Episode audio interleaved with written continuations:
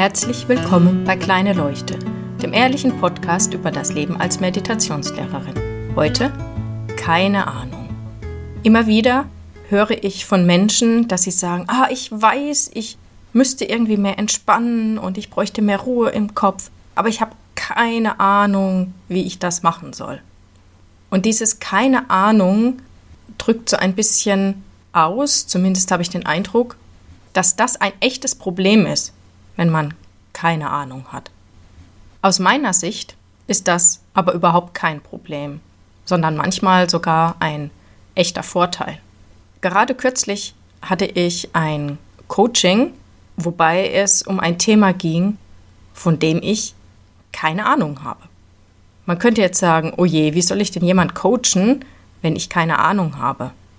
Aber ich brauche von dem Thema nicht unbedingt alles zu wissen. Was viel wichtiger ist, ist, dass ich zuhöre und dass ich auf Widersprüche hinweise, weil Widersprüche kann ich sehr gut hören. Dafür brauche ich von dem Thema nicht unbedingt Ahnung zu haben, sondern wenn ich einfach mit nichts in meinem Kopf zuhöre, dann höre ich, wo eine Person quasi sich selbst im Kreise dreht oder sich eben in Widersprüche verstrickt und kann darauf hinweisen. Das ist manchmal sogar einfacher, wenn man keine Ahnung hat, weil man eben nicht sofort mit einer eigenen Lösung kommen möchte und diese Lösung eben gleich anbieten will, weil man dem anderen helfen möchte. Lösungen anderer Personen sind aber meistens nicht so gut wie die Lösungen, auf die man selbst gekommen ist. Es gibt sogar Bereiche, wo man bewusst Menschen hinzuholt, die eben keine Ahnung haben, weil die die Fehler sehen. Die machen das, ohne eine Vorannahme zu haben und merken, hier funktioniert was nicht. Das läuft nicht so, wie es eigentlich sein sollte. Wir denken einfach viel zu oft, dass wir alles wissen müssten und gehen nicht mehr wirklich offen an die Dinge heran. Wir denken, wir müssten es verstanden haben, wir müssten genau den Weg kennen und nur dann trauen wir uns. Ich glaube, das hat so auch ein bisschen damit zu tun, dass wir Angst haben, etwas falsch zu machen. Aber gerade wenn es um unsere Gesundheit, unsere Entspannung, unseren Frieden geht, kann uns das niemand anderes sagen.